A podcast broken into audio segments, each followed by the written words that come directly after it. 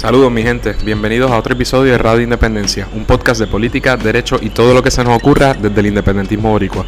En el programa de hoy, Adrián y yo conversamos con el licenciado Juan Dalmau Ramírez, portavoz del Partido Independentista Puertorriqueño en el Senado. Suscríbete a nuestro podcast a través de Apple Podcast o SoundCloud. Déjanos una reseña de 5 estrellas en iTunes para ayudarnos a llegar a más gente y síguenos en Facebook, Instagram y Twitter para mantenerte al día sobre lo que pasa en Puerto Rico. Que lo disfruten. Saludos mi gente, bienvenidos. Está con nosotros el licenciado Juan Dalmau Ramírez, senador y secretario general del Partido Independentista Puertorriqueño. Muchas gracias por estar con nosotros. ¿Cómo no? Saludos, ¿qué tal? Bienvenido a Radio Independencia. Gracias, gracias. Un placer estar con ustedes. Ya los estaba siguiendo hacía tiempo que tenía ya deseos de compartir e intercambiar con ustedes experiencias, impresiones y y bueno, eh, la oportunidad de comunicarme con todos sus seguidores. Nos acabamos de enterar de que, de que en algún momento usted también participó de un, proyecto similar. pues mira, así fue cuando yo estaba en la juventud del partido. Eh, no había, podcast para No había podcast, estamos casi en A-Track. Eh, no, no tanto. Pero recuerdo que en la extinta emisora Supercadena comenzamos un proyecto, los jóvenes del partido, que se llamaba El Frente y era un radioperiódico del Partido Independentista Puertorriqueño y participaban en ese programa como moderadores Calixto Negrón, que es ahora secretario de Comunicaciones del partido, María de Lourdes Santiago, que es ahora la vicepresidenta y comisionada electoral del partido. Yo participaba un poco como miembro de los jóvenes, pero ellos eran los panelistas permanentes o los moderadores permanentes. Y por ahí pues participamos muchos de los jóvenes que luego Denis Márquez, eh, representante, bueno, tantos otros que comenzamos en ese proceso. ¿Para, qué año fue eso más o menos? Para el brum, brum, brum, en 1995, 96, ah, por ahí. no fue hace tanto. Estábamos vivos. Sí, no. Antes del 89 para decir, ah, no había nacido. No había nacido, eso, no, pero no, no, llega a ese nivel de humillación. Pero, pero, casi, casi. Eh, pero eh, eso fue una gran experiencia porque no solo fue una escuela de desarrollo para un grupo de una nueva generación donde tenía esa responsabilidad, y, eso nos pulió también para el manejo de medios, de comunicación, de, orientar al país por medio de, la, de lo que en ese momento era la comunicación radial. Obviamente eso ha cambiado tanto y hoy día con los adelantos tecnológicos, el que ustedes puedan tener este proyecto de Radio Independencia y llevar el mensaje y de una forma más variada, más dinámica, ustedes no solamente eh, les tengo que hacer una admisión, ahora que ha pasado tanto tiempo, aquel era un programa bastante acartonado. Así que inevitablemente, pues, eh, ahora uno ve pues el desarrollo. Ustedes han tenido, pues, desde invitados que están en las artes o en la cultura, hasta líderes políticos del Partido Independentista, representantes. Eh, hoy estoy yo. Y eso demuestra que ha habido una evolución, no solo en los medios, sino que para mí resulta refrescante estar yo ahora del lado del entrevistado por un grupo de jóvenes ustedes en un proyecto similar en el que yo comencé y participé. Así que una, es una rueda para mí que me llena de satisfacción y de orgullo. Pues nítido, nosotros antes de entrar a pasar unos temas, eh, digamos, de actualidad, queríamos hablar un poquito de, tu desarrollo. Eh, ¿De dónde eres? Yo soy de Caguas. Eh, ¿Y cómo, cómo, eres amigo de Denis? Porque con esa... Bueno, porque resulta que Gurabo es un barrio de Caguas. y él diría que Caguas es un barrio de Gurabo. Así que hemos establecido eh, eh, aceptar nuestras discrepancias, establecer nuestras diferencias. Mira, eh, yo te diré lo siguiente, soy de Cagua, mi, familia por parte de papi eh, son de la zona sur, papi nace en Salinas, pero se fueron moviendo y se, se crió en Sabarona, en Caguas, y en el caso de mi madre, pues ella vivió en Caguas, vivió luego en Río Piedra, por, por allá por el área de la calle Mayagüez, High Park, etcétera. Y francamente, han vivido allí toda mi vida. Allí mis hermanos, eh, yo tengo un hermano mayor, dos hermanas menores, nos desarrollamos. Pero me mencionas a Denis es mi mamá, que trabajaba en el Hospital Regional de Caguas, en el área de farmacia, conoció eh, al, papá de Denis y le tenía un gran afecto, un gran aprecio. Y de esas cosas de la vida que luego con los años que yo conozco a Denis, que nos hicimos compañeros y amigos y que fuimos ahora compañeros de papeleta, el encontrarnos, eh, pues con una cercanía familiar de esa naturaleza, eh, pues como que uno dice como si las cosas estuvieran echadas por el destino, además, las causalidades y las casualidades. Y ya habíamos dicho aquí en el programa, para los que nos sigan detenidamente, en el episodio 9 estuvo con nosotros Javier Gorbea hablando un poco de deporte y él nos dijo que él pasó por la por Notre Dame en Caguas y, que, y que Juan Dalmau había dejado huella, algo así dijo. así mismo dijo, no, Dalmau dejó huella en, esa, en ese colegio. Lo dijo un poco más ronco, ¿verdad? yo traté, traté, pero no. no salió. Sí, yo estudié en Notre Dame y Javier es de ahí, es una, unas clases antes, o sea, yo soy mayor que él, yo soy clase de 91. Pero yo no sé a qué se refiere a huellas, pero tengo una sospecha, así que podemos pasar al próximo tema. y entonces, luego de eso, un, poco estuvimos eh, evaluando tu, ¿verdad? tu biografía previa al programa. Y yo, ¿verdad? Me sentí bastante identificado porque pasaste por sociales, eh, por política. Sí, UPI. Luego estudias Derecho. Así es. Y eh, yo sé, yo también ¿verdad? estuve un tiempito en la revista jurídica, vi que estuviste en, en el volumen 6-7. 6-7, en 1998, que se publicaron por primera vez eh, cinco tomos en un volumen y se, se, publicó un quinto tomo, usualmente son cuatro.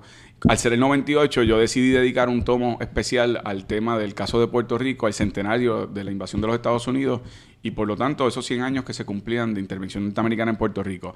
Así que fue un gran reto, porque te puedes imaginar el último año de derecho, más eh, que de por sí los cuatro eh, eh, tomos son difíciles, para colmo añadir un, un, tomo adicional que era sobre el tema de los 100 años de la invasión norteamericana, que realmente era incómodo para el establishment de la escuela de derecho y, de la universidad, y sin embargo fue una gran experiencia que, que, no la cambio. Yo, mis años en la Universidad de Puerto Rico en términos generales fueron extraordinarios. mis abuelos, que como les dije, eh, se desarrollaron por muchos años en el área de Río Piedras, Atorrey, y, y vivieron muchos años en la calle Mayagüez.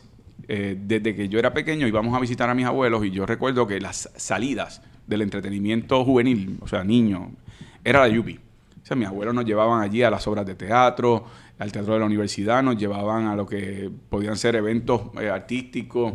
Eh, recuerdo visitar de pequeño varias veces el museo, la famosa momia, el cuadro de Oyer eh, del velorio.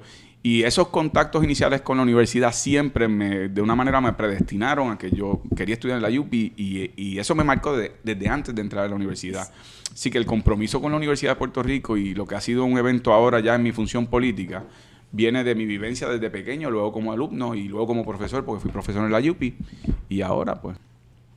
¿Y cuándo, cuando empezaste a, relacionarte con el Partido Independentista puertorriqueño? ¿Cómo empezaste a involucrarte en el... Eh, eso fue en bachillerato, en bachillerato. Yo vengo de una familia que no es independentista y eso pues nadie es perfecto, pero Vengo de una familia que no es independentista, pero en mi casa nunca fueron anti-independentistas. O sea, había un respeto muy grande por el PIB, eh, por Rubén Berríos. Eh, y por lo tanto, eh, eso creó un ambiente fértil para una vez yo comienzo a tener un despertar de mayor conciencia política, ya en mi tercer o cuarto año de escuela superior, que aunque no estaba enfocado en el tema ni de, ni de los estudios, tenían otras prioridades en aquel momento, pero pero ya tenía una base y cuando empiezo en la Universidad de Puerto Rico me integro de lleno, me integro a la juventud del Partido Independentista y surge la oportunidad de hacer un llenado legislativo y solicito en la oficina del entonces senador Rubén Berríos y tuve la oportunidad de hacer ese internado y de ahí en adelante, bueno, pues ya no hubo marcha atrás. Eh, pero mi primera experiencia fue a través de la juventud del partido en la universidad,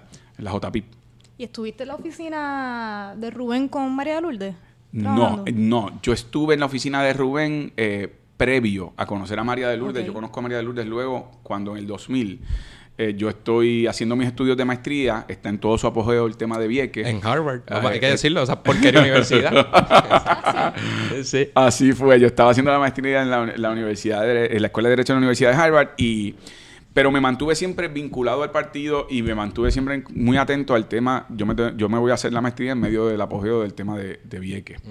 Y por lo tanto, cuando regreso de visita en diciembre, yo que tenía buena amistad con, el licenciado Manuel Rodríguez Orellana, que entonces era senador, ya María de Lourdes entonces estaba trabajando en esa oficina y de ahí la conozco y desde entonces, cuando en el 2000 sale electo el licenciado Fernando Martín senador, eh, desde el 2001 colaboramos y trabajamos juntos en, el Senado. Pero cuando comienzo con Rubén, no. Cuando comienzo, cuando comienzo con Rubén, eh, yo sí conocía a Roberto Iván Aponte de la Juventud del Partido, eh, conocía al compañero Roberto Piñero, conocía a la compañera Ilín Medina. Eh, y a muchos otros, el mismo Denis, que no era necesariamente de nuestra generación, es un anciano mayor. Sí, Denis para allá para los 50 ya estaba militando. Denis ya estaba en otra, nosotros le decíamos señor, sí, que esto.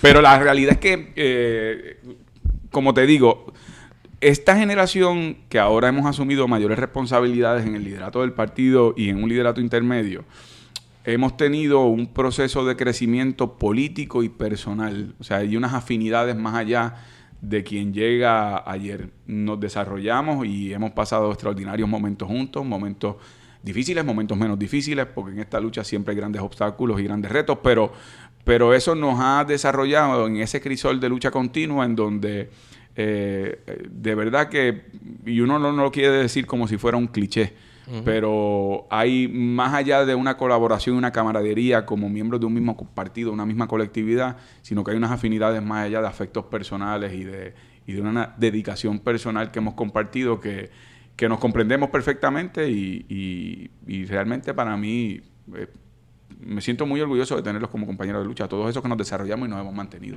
Y Juan, has ocupado varios puestos en el partido, ¿verdad? Eh, actualmente eres secretario general del PIB desde el 2002.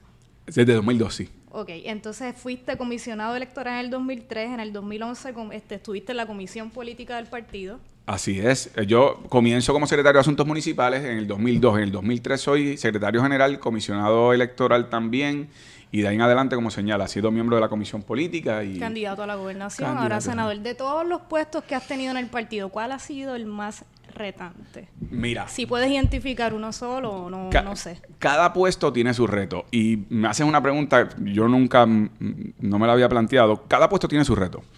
Y cada reto me ha tomado un momento de mi vida distinto.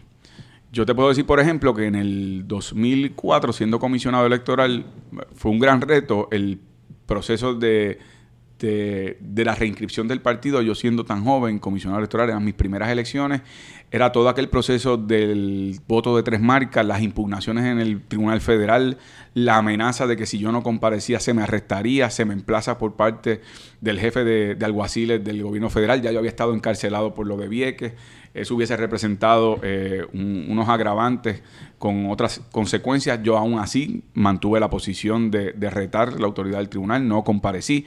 Eh, y se valieron de otros subterfugios jurídicos para justificar que mi incomparecencia entonces no respondía a otras cosas y, y la realidad es que eso fue un momento de mucha presión pública, política, y pero por otro lado no te puedo decir que era una presión que, que por lo cual no me había estado preparando, así que nada que no fuera luego una gran eh, experiencia de, de, vida y de experiencia política. Antes de eso, pues comenzando como secretario de Asuntos Municipales, la primera vez yo tenía probablemente 26 años visitar toda la isla, todos los pueblos de la isla, ganarse la confianza del liderato de base del partido, eh, tener la oportunidad de, dirigir todo el cuerpo de los legisladores municipales del PIB, el reto de continuamente tener un taller para todo ese bloque de legisladores, que todavía tenemos 74 de los 78 pueblos, y, y todo eso también fue un reto en su momento. Luego, candidato a la gobernación fue mi primera candidatura, Adriana. Yo no había sido candidato del PIB, había sido miembro de la juventud, había sido en los puestos de Te estrenaron con la Así es, así es, casi nada. ¿tú sabes? ¿Y cómo se siente correr a la gobernación? O sea, ese, proceso. porque es, algo, uno, ¿verdad? Este, o sea, más allá de la, de, de, la respuesta política y del compromiso ¿Qué se siente luego de una insolación? ¿Qué se siente luego de un sentarse en un hormiguero? Tiene que ser un proceso difícil, independientemente del resultado, ¿no? Tanta, tanta escrutinio, eh, tanta entrevista, tanta caminata. Te voy a decir lo siguiente, y yo no creo que lo haya compartido así antes. Para mí, el proceso de la candidatura a la gobernación no solo que me lo disfruté enormemente, pero para mí. Era joven, era bien joven. Sí, tenía 34 años cuando asumo la candidatura. Yo cumplo los 35 siendo candidato. Y ese es el requisito constitucional para correr para la gobernación. Los 35, los cumplí el verano antes de las elecciones. Pero, pero te voy a decir, para mí, dentro de todas las satisfacciones que tuve, una cosa que te puedo decir que, que ha sido de mucho valor de esa experiencia es que para mí fue liberador. Porque luego de haber asumido tantas veces posiciones oficiales dentro del partido, y tener que asumir unas posturas como portavoz oficial del partido, la candidatura a la gobernación yo encontré que me permitió definir una voz mm, muy mía, porque me tuve que abrir a espacios que yo no me había tenido que abrir antes, eh, pude ser un poco más yo. Eh, la gente se dio cuenta que yo tenía dientes no solo para morder, como decía un, entrevistador, sino que también tengo dientes para reírme, que puedo tener sentido del humor de mí mismo y de, de algunas circunstancias. Y yo creo que esa candidatura tuvo eh, así como tuvo un gran peso en la responsabilidad que requiere ser la cara, el portavoz principal y el representante de la lucha por la independencia en el marco electoral que ha tenido previo a mi candidatura desde don Gilberto, Rubén, Fernando y, otros. Eh, pero, pero ha sido también, eh, me quitó un peso de encima porque me permitió desarrollar otras destrezas que me hacían sentir mucho más yo, mucho más natural, mucho eh, más, cómodo. más cómodo, más cómodo. poder hablar con tanta gente de tantos temas en tantos contextos distintos y tener la facilidad de saber a qué público le estás hablando en qué momento y, y con qué herramientas y cómo te vas a comunicar y cómo vas a llegar y cómo los vas a sacudir, cómo los vas a inspirar, particularmente a los jóvenes. Y en unas elecciones, eh, cada elección tiene sus eh, particularidades, pero una elección, valga la redundancia, particular en el sentido de que había seis partidos inscritos en ese momento. Así es. Estaba el PNP, el PPD, el PIB, el partido, el puertorriqueño por Puerto Rico, el de Rogelio y sus molinos, que así es. Eh, el PPT y el, y el MUS. Así fue. Así fue y, y además una elección complicada como señalas porque eh, en esos partidos que se habían inscrito, eh, dos de ellos de alguna manera se asociaban o vinculaban con temas que habían sido históricamente defendidos en el marco electoral por el PIB exclusivamente. En el caso de MUS, siendo un movimiento que incluía la libre asociación e independencia. En el caso del PPT, no tenían definido en su programa de gobierno un, un tema de estatus, porque ellos decían, como era un partido de trabajadores, que no se definían con un estatus, pero todo el mundo sabía que su candidato había estado identificado con luchas estudiantiles, con luchas de trabajadores y el PIPES ha sido uno de los temas principales. Así que fue una, una elección complicada y pues, digo para satisfacción, ¿verdad? Que aún con sus complejidades creo que el saldo neto al final del camino en términos de llevar el mensaje, de las aperturas eh, que logró para otros sectores, de, de haber logrado en aquel momento pues aumentar unas cantidades de votos. María Luz le rescató el escaño en aquellas elecciones del Senado y Denis Márquez se dio a conocer. Es decir, tuvimos unas ganancias enormes que tal vez en ese momento particular, aunque no se tradujo en la reinscripción del partido por vía del voto, eh, si hubo un crecimiento de un 20% de los votos a la candidatura a la gobernación. Como te dije, María de le rescata escaño del Senado eh, y Denis se da a conocer que luego eso produce unos grandes dividendos para su liderato de futuro y presente. Así que eh, como te digo, con sus particularidades, pero yo me siento satisfecho y, eso desarrolló también al, equipo de trabajo de esa nueva generación que tuvimos que también asumir unas responsabilidades en la dirección de la campaña. para mí fue todo ganancia, francamente. Pues a grandes rasgos, esa es bien rapidito la trayectoria ¿verdad? que conocemos política de, de, Eloy. Me siento que tengo 80 años, me puedo retirar, nos vemos, hasta luego, apaga. Y, ahora, pues hablando un poco ¿verdad? de la actualidad antes de entrar al, tema, ¿cómo se siente ahora ser senador? Pues mira, ahí viene un nuevo escenario. Eh, a mí eh, me parece que esto es un foco de, lucha política importante. La voz del independentismo organizado desde la selección de, un legislador del PIB, en este caso yo el Senado, Denis está en la Cámara, en el pasado los que han estado. Eh, esto permite que aquí haya una voz de quienes no tienen voz, un brazo de pelea, de lucha y batalla, que hay quien puede pensar que uno es uno solo en, el hemiciclo, pero uno sabe que representa a tantas otras voces, en muchos casos mayoritarias en el país. Y eso ha sido un, para mí un, reto eh, que ha asumido con mucha humildad, pero también con, con, mucha responsabilidad y con mucho entusiasmo. Yo me siento muy cómodo en este escenario político. Probablemente todas esas instancias anteriores de lo que fue el proceso en la Comisión Estatal de Elecciones, como secretario general, como el candidato a la gobernación del partido, ahora estar aquí en este escenario, eh, pues me dieron unas herramientas que creo que he podido y puedo todavía desarrollarme mucho más. Eh, y me, siento que tal vez, contrario a otras instancias, el caso de la Comisión Estatal de Elecciones, aunque yo utilicé esa plataforma más allá de meramente lo electoral para otras eh, proyecciones en términos del partido y de la portavocía, porque lo estaba haciendo al igual que ahora junto a mi posición de secretario general. Pero ahora no puedo asumir unos proyectos específicos, tienes una plataforma específica, hay un poco de un foco de atención pública en la legislatura. un espacio para discutir temas eh, públicos que quizás otra persona en este espacio no los discute. Así es, y, en mi caso, por ejemplo, si tú tienes bien definido cuál es el rol de, de la oposición en términos de un parlamento, de la legislatura, yo a mí no me, no me hace perder el sueño que no me aprueben medidas legislativas. Por supuesto, ese eso, es el escenario. Eso, te queríamos preguntar. ¿Qué? Pues que es difícil uno como senador o legislador de minoría radicar proyectos, medidas o resoluciones que no sabe si probablemente quizás no, no, las aprueben. Así es, y sin embargo, yo como si uno define bien cuál es el rol que uno tiene, por supuesto, ese es el escenario óptimo. El que uno logre eh, que lo que uno presenta, que es producto de un estudio, de un esfuerzo de personas eh, expertas en la materia, talentosas, estudiosas, que han hecho un trabajo responsable, y a veces uno ve otro tipo de legislación que se aprueba y uno dice, caramba, qué, qué pena que, que no se le está dando la atención a esta otra legislación eh, tan, tan consciente y tan, tan profundamente estudiada. Pero, sin embargo, yo creo que es un espacio valioso porque de otra manera no se discutirían temas que, como tú señalaste, que se traen aquí a la palestra al ser esto un foco de estudio público por los medios de comunicación, por los intereses ciudadanos, por el voluntariado, por organizaciones no gubernamentales, por la academia, la universidad.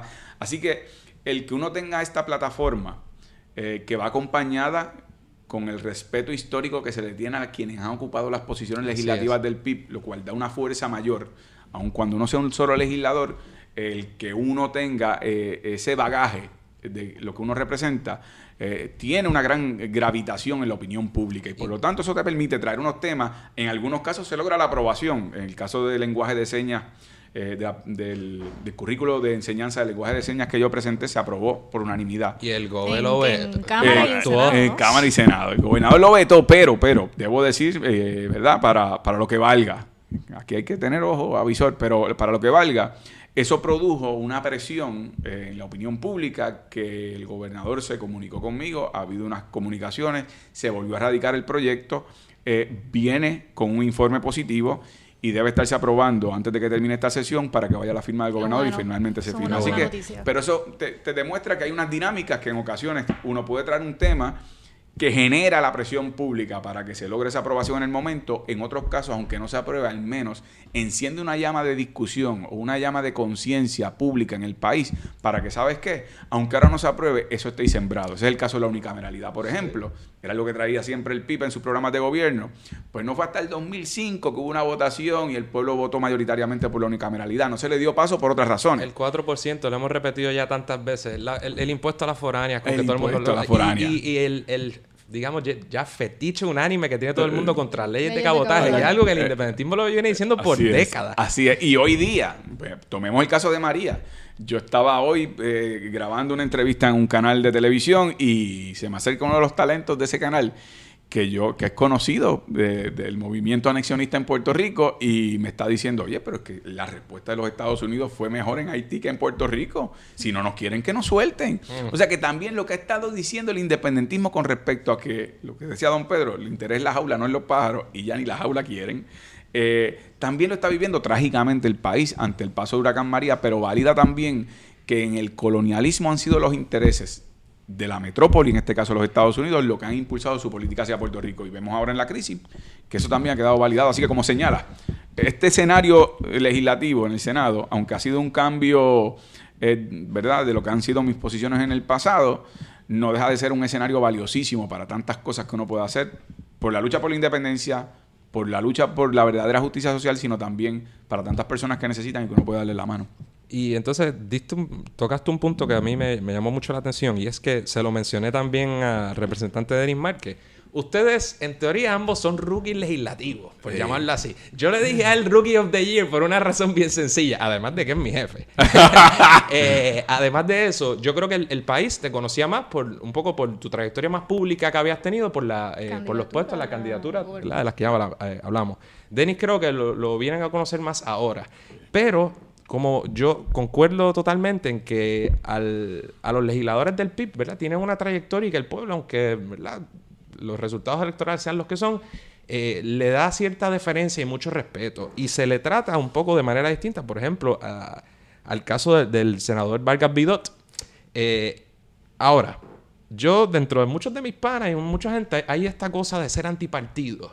Eh, entonces se repite el, cliché de que todos son iguales. Y, yo conozco a mucha gente, gente ¿verdad? progresista y que auto. No, voy a decir autoproclamado, sino gente de izquierda, de verdad, que entonces veían una opción, por ejemplo, como Vargas Bidot, y que era mucho, para ellos era mucho más fácil votar por una persona como Vargas Vidot, que, ¿verdad? Bien o mal, sin, independientemente de sus méritos, que una persona como Juan Dalmau, que, eh, que en realidad no podía tener nada que criticarle bajo sus estándares de izquierda o, ¿verdad? Bajo su trayectoria política, pero sin embargo estaban mucho más dispuestos a apoyar al, al que no estuviera formalmente en un partido. Y yo, yo pienso que en este cuatrenio eh, ha habido mucha crítica hacia, hacia, en este caso, hacia el senador Vargas Vidot por, o por su ausencia o por posturas que ha tomado.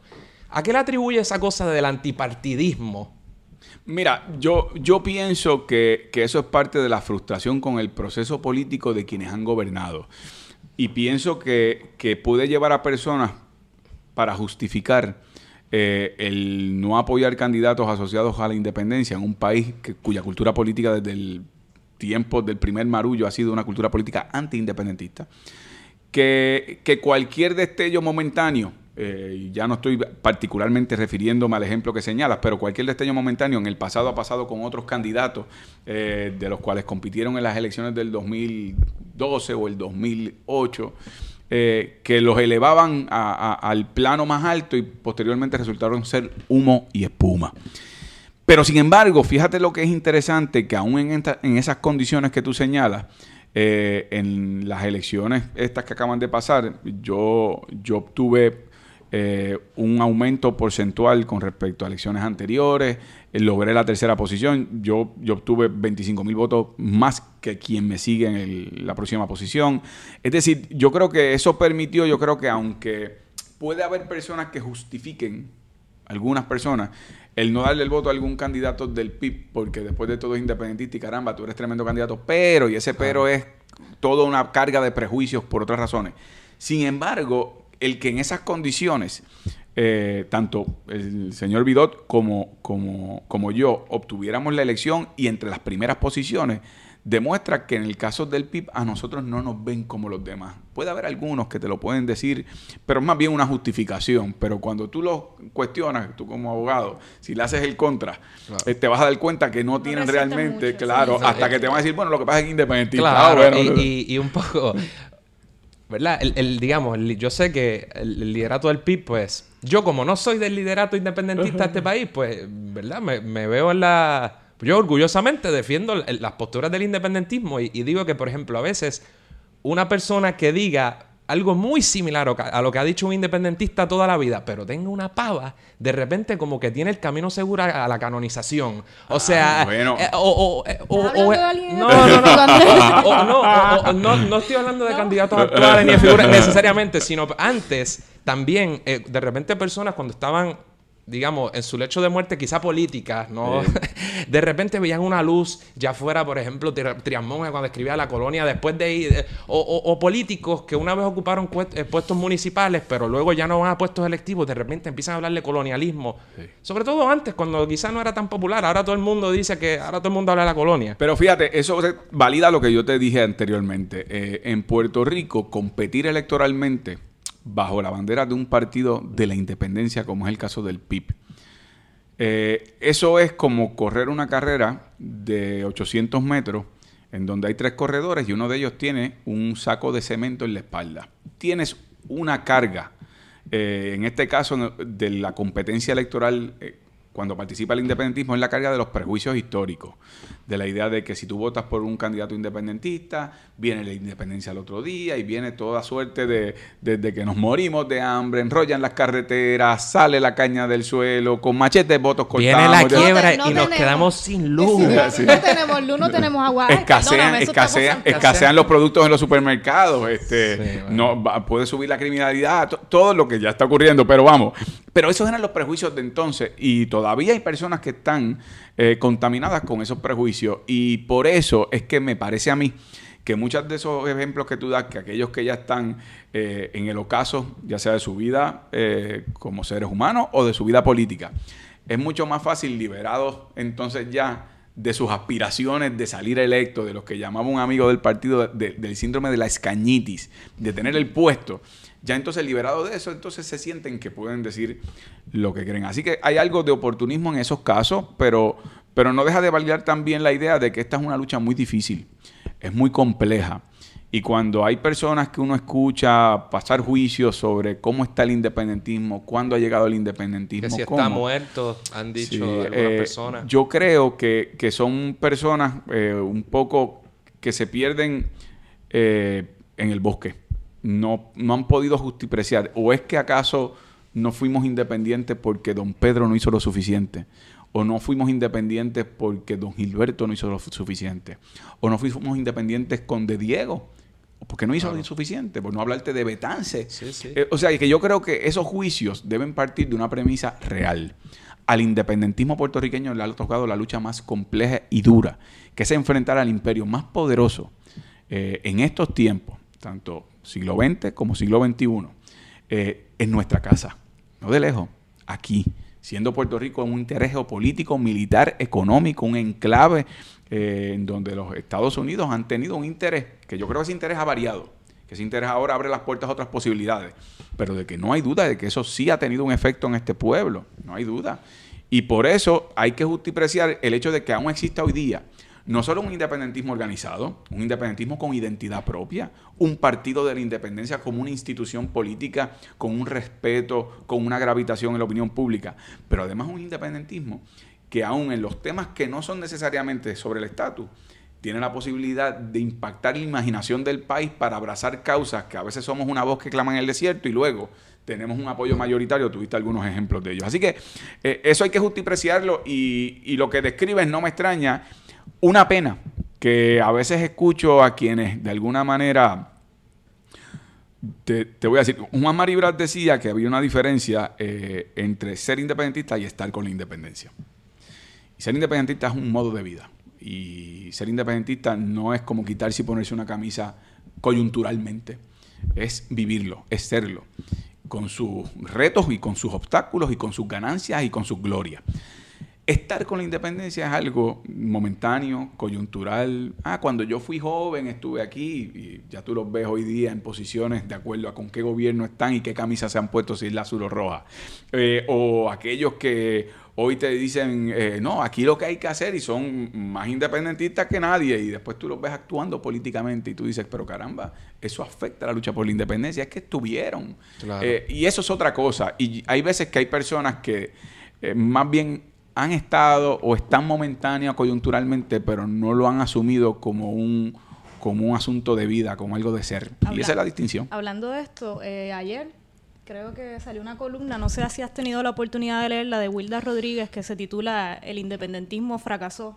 Yo no la he tenido oportunidad de leer, te admito que me comentaron que había escrito una columna, eh, la compañera Wilda Rodríguez, con quien he compartido, y que básicamente me, dicen que era una columna muy pesimista, pero no... Sí, fíjate, me parece una buena palabra, porque yo creo que siempre es importante hacer una autocrítica y ¿verdad? No porque uno difiera tampoco está insultando ni ofendiendo a nadie. Yo creo que a veces los análisis son un poco simplistas o aunque ciertamente, ¿verdad? Tenemos una quizá una culpa que reconocer eh, por, por, muchas cosas, ¿verdad? O, digamos que podemos siempre buscar maneras de mejorarnos.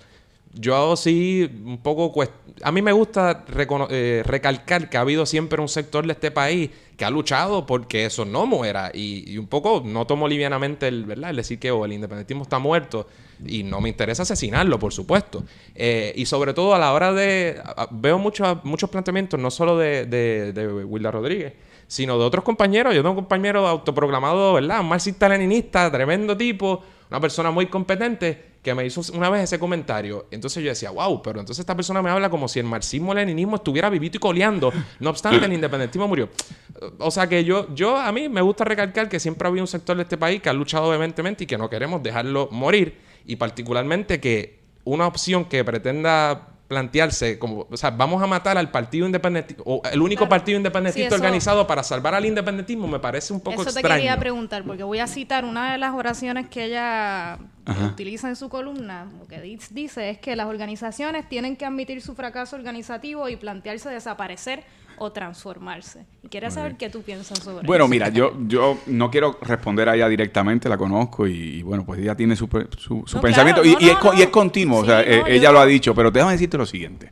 Ustedes deben, deben haber escuchado, porque todos de alguna manera hemos sido tocados o somos fanáticos de Silvio Rodríguez, aquellas, aquellos versos de no, no he estado numerando las manchas en el sol porque sé que en una sola mancha cabe el mundo.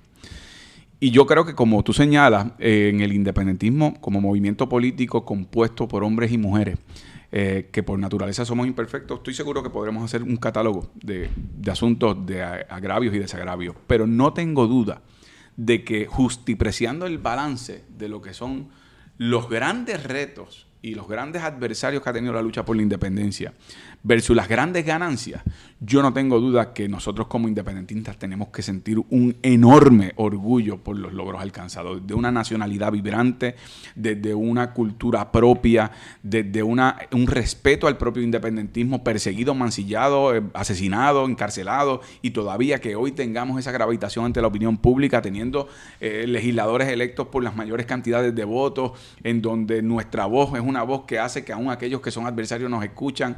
Eso no se toma livianamente. Y hay una resistencia viva. Que eh, Hombre, y que uno está, eh, de nuevo, luchando contra el imperio más poderoso del mundo. Entonces, cuando yo leo o escucho, porque yo no soy inmune y lo, viví también en la universidad y todavía hay quien se acerca y te tiene casi como si fuera una fórmula mágica.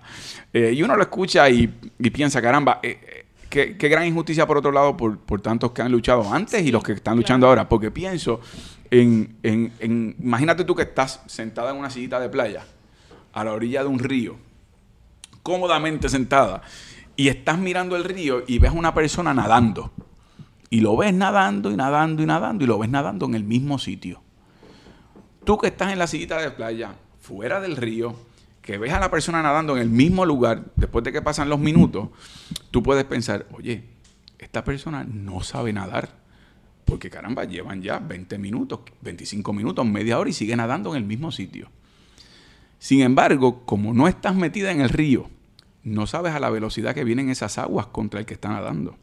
Y no sabes si tal vez es que es tan buen nadador que el milagro es que las fuertes corrientes contra las cuales nada no se lo hayan llevado. Y por eso es que yo digo, quien no esté metido en el río, quien no haya estado en el pasado, es fácil desde la cita de playa a la orilla decir, fíjate caramba, ese no se ha movido de donde está y cuando la realidad es que las fuertes corrientes, el milagro es que no se lo haya llevado el golpe de agua. Y creo que eso es una manera de mirarlo. Puesto como un tremendo pipión.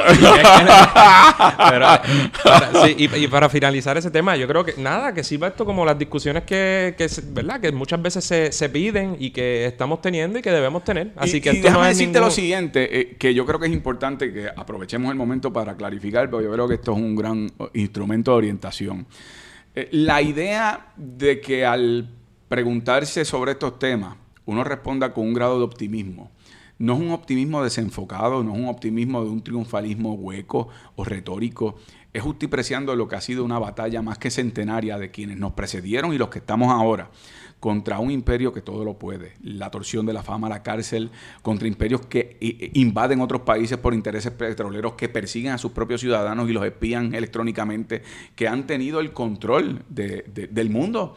Y nos ha tocado a nosotros esta lucha en nuestro patio. Y digo esto porque eso no significa que, por ejemplo, en el caso del Partido Independiente, por mencionarte el PIB como organización política, nosotros tenemos procesos de evaluación eh, después de cada proceso electoral, hay procesos continuos, aquí hay comités de base que se reúnen continuamente, hay comités central que se reúnen, se debaten ideas, se debaten propuestas, se ajustan a las circunstancias, estrategias, eh, tácticas, eh, es decir, esto es un, es un movimiento político que ha podido sobrevivir aún el golpe de agua gracias no solo al desprendimiento patriótico de quienes los han compuesto históricamente, sino además gracias a que ha tenido esa capacidad de amoldarse a las circunstancias, de tener imaginación, de tener dedicación, de tener disciplina, capacidad.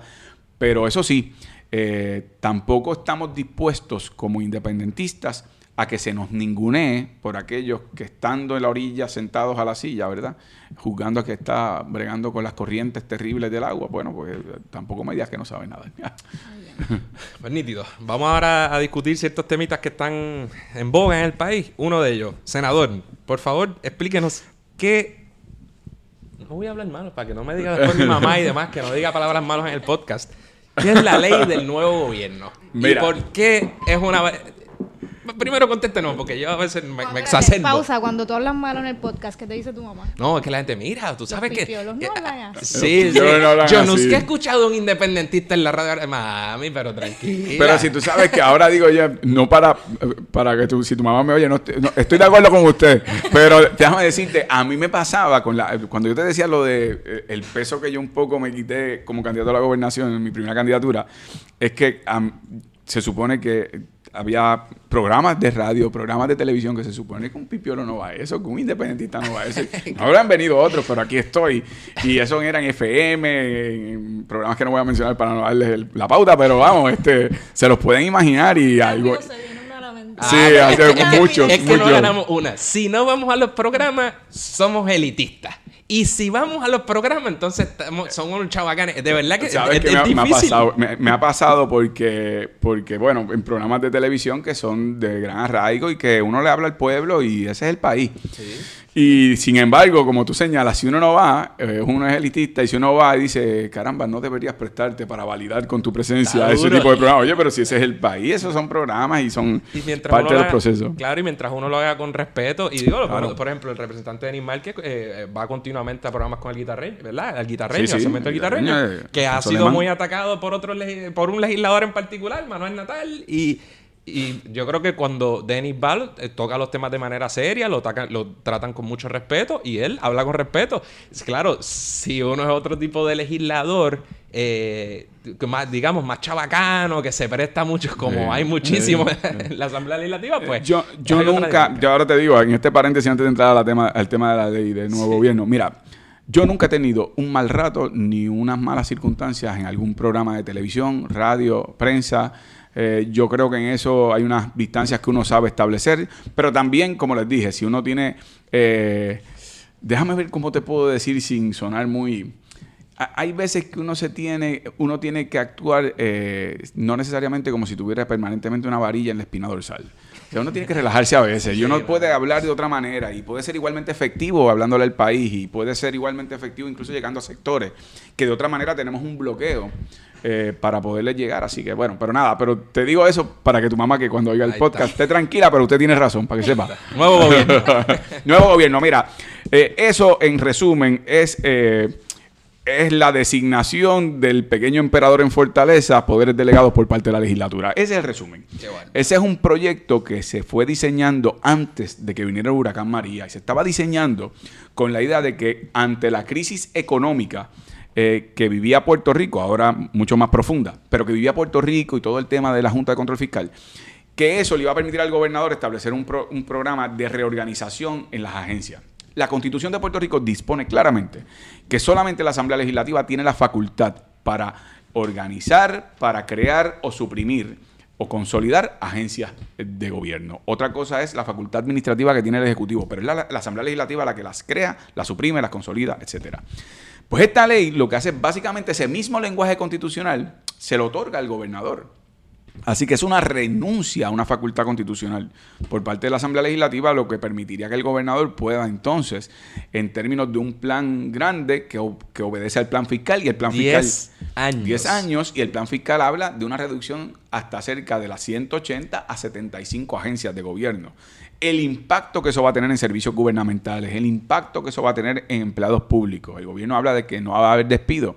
Eso es falso, porque a base de la propia ley que se aprobó de la ley de, empleador único y de la de las APP, permite que esos empleados públicos pasen a aquellas alianzas público-privadas al sector privado que esté fungiendo en servicios contratados por el gobierno o adquiridos del gobierno, eh, pero no dejan de estar ahora en el sector privado y pueden, bajo la nueva ley también de reforma laboral, ser despedidos en unos periodos transitorios menores y en unas garantías laborales menores. Así que el gobierno dirá que no están despidiendo empleados públicos, pero los va a estar enviando al matadero de un sector privado que los va a estar despidiendo posteriormente, van a tener reducciones laborales. Eh, en fin, es una ley que no solo usurpa de manera indebida los poderes constitucionales de la Asamblea Legislativa. En momentos de crisis es más vigilancia lo que requiere el Ejecutivo de parte de un sistema de peso y contrapeso que bastante menguado es en la colonia, pero que para colmo ahora se le vaya a entregar las llaves del carro a quien hemos visto guiar desde que empezó a gobernar chocando carros. Eh, pues caramba, pues eso no es el paso. Segundo, la ley tiene otra disposición, eh, que es la disposición relacionada a maniatar a los jefes de agencia para acudir a los tribunales a impugnar acciones conforme a esa ley. Eso significa que estás también, no solo quitándole derechos a jefes de agencia para que puedan hacer valer sus leyes habilitadoras, pero además a la rama judicial la facultad de pasar juicio sobre aquellos reclamos que se puedan hacer conforme a los derechos que terceros puedan sentir que tienen. En ese sentido, estás limitando derechos de terceros y derechos de la rama judicial a tener las personas oportunidad de que sea un tribunal, otra rama la que juzgue. Incluso en el caso de los convenios colectivos, permite que toda acción conforme a esa ley deje sin efecto convenios colectivos que son contratos entre las partes. Así que es una ley. Es, una, es, una de las cosas más bárbaras que. Mira, yo, yo di derecho administrativo, derecho administrativo hace, unos hace un tiempito. Si yo le hubiese pedido a mis estudiantes de derecho administrativo que me prepararan una ley que fuera una caricatura de la usurpación de poderes por parte de la rama ejecutiva, la rama legislativa y potencialmente la rama judicial. Quien redactó esto sacaba así. sacaba a más a más y yo le decía, no tienes que volver al curso, olvídate. Tiene que ser, tiene que ser, digamos, de antemano, uno de los proyectos más quizás patentemente inconstitucionales, o por lo menos que yo haya visto así, porque la facultad de crear es, ¿verdad? es obviamente de la, de la legislatura, de crear, de suprimir. Y, en blanco y negro, o sea, no está sujeto a interpretación alguna. Ahora, un aparte del contenido de la ley, nosotros hemos estado presentes en las dos vistas públicas que se han realizado y a mí me ha llamado mucho la atención un, aspecto bien chistoso, por llamar de alguna forma, y es que el, hasta hoy no tenemos una medida, y me corrige, no tenemos la medida con, la con las enmiendas, pero todos los deponentes que ha habido, particularmente la Secretaria de Justicia, el, el secretario del Trabajo, también vino el director ejecutivo de AFAF y recientemente estuvo BGF y entonces ellos contestan a las preguntas basado en unos acuerdos a los que ellos únicamente llegaron, no sé con quién, con la mayoría parlamentaria o los presidentes del cuerpo, y te contestan conforme al el, proyecto enmendado en su cabeza y te dicen, no, es que eso no está, es que no es así, es que no hará esto lo otro. Y eso, está bárbaro porque después te van a decir, no, nosotros aprobamos eso con tres y cuatro eh, vistas públicas. Así es. Mira, en primer lugar, absolutamente correcto lo que has dicho. No hay un documento oficial mediante el cual los legisladores podamos evaluar este proyecto que no sea el proyecto radicado que tiene las deficiencias, los defectos que te he señalado. En segundo lugar, tú has dicho algo también correcto. Ha habido dos vistas públicas. En la primera, la Secretaría de Justicia planteó que había unos acuerdos que no estaban incluidos en su ponencia, que no estaban incluidos en, en, ¿cómo se llama?, en el proyecto, pero que yo, a, preguntas mías, que yo podía tener la seguridad que el gobernador compartía mis preocupaciones y que serían atendidas en el proyecto. Muy bien. Pero entonces la segunda vista pública, que fue en el día de ayer, nosotros eh, estamos en la vista, está la Secretaria de Justicia, yo veo la ponencia, la comparo con la ponencia de la vez anterior y me doy cuenta que es la misma ponencia. Y esa ponencia decía cuáles artículos se derogaban y cuáles quedaban vigentes. Y al preguntársele a la Secretaria de Justicia eh, cuáles eran esos acuerdos de los cuales ellos habían estado haciendo referencia, si había algún documento que los legisladores pudiéramos evaluar que recogiera esos acuerdos, ella dijo, en mi ponencia están. Y ahí es que yo en mi intervención digo, oiga, pero si en su ponencia están los acuerdos, déjeme decirle que quedan vigentes los mismos artículos que en la primera vista usted me dijo que serían atendidos. Así que eh, decepcionante ver cómo se me hizo una representación inicial, que esto era el interés del gobernador, que se respetara la, separación de poderes, etcétera, y vemos que hoy en su ponencia, que es la misma, los artículos siguen eh, inalterados.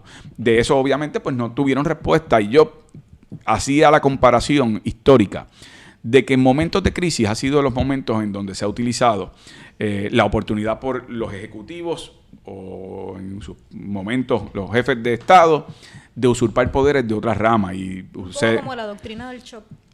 Así mismo es, así mismo es. Eh, y usted desde los tiempos de Julio César, que eso produjo la respuesta del presidente del Senado.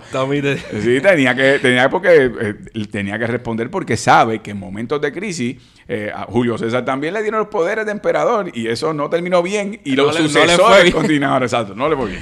Pero déjame decirte lo siguiente, va desde eh, ese tiempo hasta tiempos recientes, después del ataque a la Torre Gemela, eh, la aprobación dentro de la crisis, la histeria, el shock de ese evento produjo la ley patriótica. La ley patriótica ha sido el fundamento jurídico para que el gobierno norteamericano incurra en la violación de derechos humanos y civiles más descarada que ha habido en la historia de los Estados Unidos con sus propios ciudadanos. No digo yo a nivel mundial, porque lo han hecho en muchos países.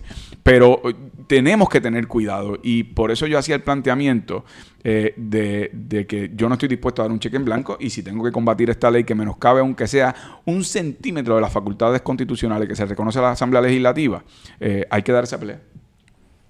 Muy bien, pues antes de, finalizar, ya estamos terminando y vamos a pasar a la sección del bono. Eh, yo sí quiero, sobre eso, ¿verdad? Que el presidente del Senado, Tomás Rivera Chats, lo que dijo fue, ¿verdad? Que ni que ni el gobernador es Julio César, ni este es el senador romano, pero ah, sobre... Eh, pero, va, pero va a terminar alguien crucificado como en aquellos tiempos y va a ser el pueblo de Puerto Rico. Esa es la tristeza que hay. Y, un poco que no puedo dejarlo pasar porque recientemente se presentó otro proyecto también que delegaba mucho a muchas facultades para, yo creo que era para contratación, unas cosas, en el Ejecutivo. Y todo mi cara Twitter se está convirtiendo en un mecanismo para todos los políticos, tanto americanos como aquí en todos lados. Tome mandó fuego en dos tweets diciendo que que ese proyecto eh, constituía una usurpación de poderes y que él no iba a consentir jamás y que mandaba y le bajó duro al gobernador. Óigame, esas palabras aplican muchísimo mejor a este proyecto, así que... Sí, aquel fue el proyecto de, la, organización o el comité de reconstrucción, que era el que facilitaba que el Ejecutivo pudiera incurrir en contrataciones, pero a su vez, más allá de eso, en dejar sin efecto reglamentos de agencias de gobierno, en intervenir en facultades constitucionales de la, de la rama legislativa. Yo tendré que ver cuando llegue ese proyecto, eh, ya en su entirillado con las enmiendas que me dicen que es casi un nuevo proyecto, un sustitutivo, ver eh, cuál es el lenguaje que queda y de nuevo, insisto, nosotros daremos los pasos para combatir aquellos que son las facultades que nos corresponden. Nítido. Vamos al bono. El bono, vamos a ver. Tenemos par de temitas por ahí. ¿Quieres tirar el primero, Adrián? en confianza, en confianza. Ah, pero qué... Este... Vamos a ver. Bueno, el primero. Confianza. Para el 2012, yo no sé si esto fue que lo soltaron ustedes, fue parte de. No sé cómo surgió, pero surgió un tatuaje. Así es. Que volvió, que, que, chacho, corrió las redes, me acuerdo, todo el mundo hablando del tatuaje del puño de Juan Dalmau. Se supone que los del PIME tampoco se tatúan.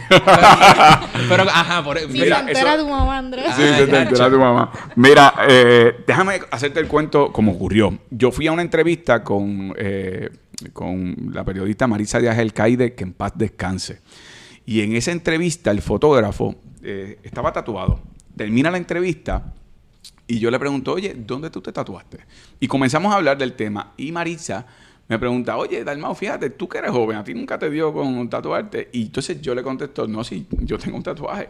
De verdad. Y ella tomó nota y me dijo, no, está bien, vamos a dejarlo ahí.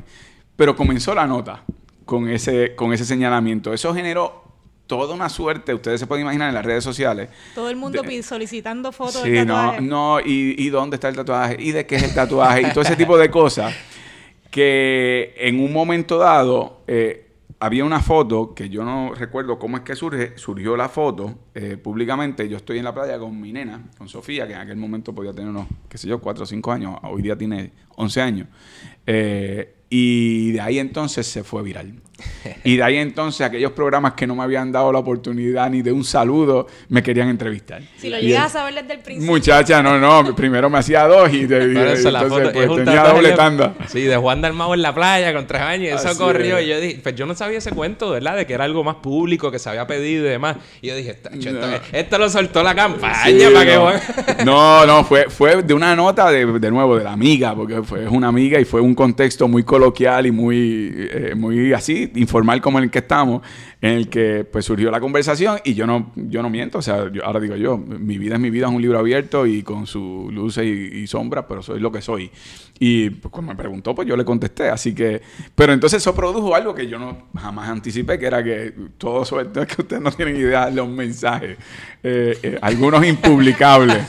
Así que eh, eso en su momento produjo que, que, en efecto pues se viera públicamente y yo creo, ahora viéndolo, eso es la parte liviana, desde la parte más de una lección para mí en el proceso, es que en el imaginario de mucha gente todavía está esta idea de que para los que creemos en la lucha por la independencia, los que asumimos posiciones dentro del Partido Independentista puertorriqueño, eh, somos de nuevo acartonados, cuadriculados, avarillados, que no hay capacidad de sentido del humor, que no hay capacidad de tener y haber vivido vida y de uno eh, relajarse y de vez en cuando saber que esto es una lucha dura, es difícil, requiere disciplina, requiere mucha responsabilidad.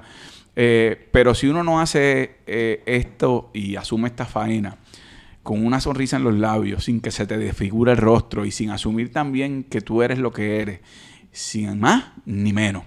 Eh, si no es así, no valdría la pena. Esto es una lucha por amor y en ese sentido, en lo que haya sido de valor e, ese proceso cuán jocoso es y cuán todavía usted no tiene que usted no tiene idea todavía todavía eh, ve señoras mayores que se acercan oiga usted tiene pero cosa que no está mal al contrario pero eh, pero si de algo sirve fue de romper un poco con, lo que es también un prejuicio, de que la gente piensa que para ser independentista uno tiene que estar encerrado en una biblioteca, de alguna manera con el ceño fruncido y, y, sintiendo el peso de la historia sobre los hombros y, uno casi no puede... el look y, ese tipo de cosas, ponerte una guayabera. Así mismo Y al contrario, yo creo que, por lo menos como yo lo he asumido, uno es lo que es sin renunciar ni a las responsabilidades, ni a los principios, ni a los valores que anuncian la lucha por la independencia pero lo que uno es, uno es lo que es. Y, eso que no se enteraron que eres fan de Metallica. No, se enteraron, mira cómo se enteran de Metallica. Se enteran porque yo estoy... Ese no es independentista. exacto, eh, eh, ajá, imagínate. Y Como le gusta el billete y Metallica. A, lo que yo siempre respondí, oye, pero si nacieron en una república, claro que es lo que yo aspiro, nacer en una república. Pero mira, eh, en el caso de Metallica fue que yo voy a una entrevista el mismo día del debate del Canal 2. Eh, cuando yo fui candidato hubo varios debates, uno de ellos fue en el Canal 2, y la periodista que le habían asignado seguirme la mañana en las tareas que yo tenía, en la última entrevista que ya tuve en la mañana, para entonces ir a descansar, me dice, bueno, licenciado, ¿y ahora qué va a hacer? Y yo, pues voy a relajarme. Eh, y me dice, bueno, ¿cómo usted se relaja? Y yo, pues, voy a estar escuchando música. ¿Y qué música usted escucha? y entonces le digo, bueno, pues yo escucho Metallica principalmente, pero también me gustan otros grupos. Le menciono varios no grupos. No Roy Brown.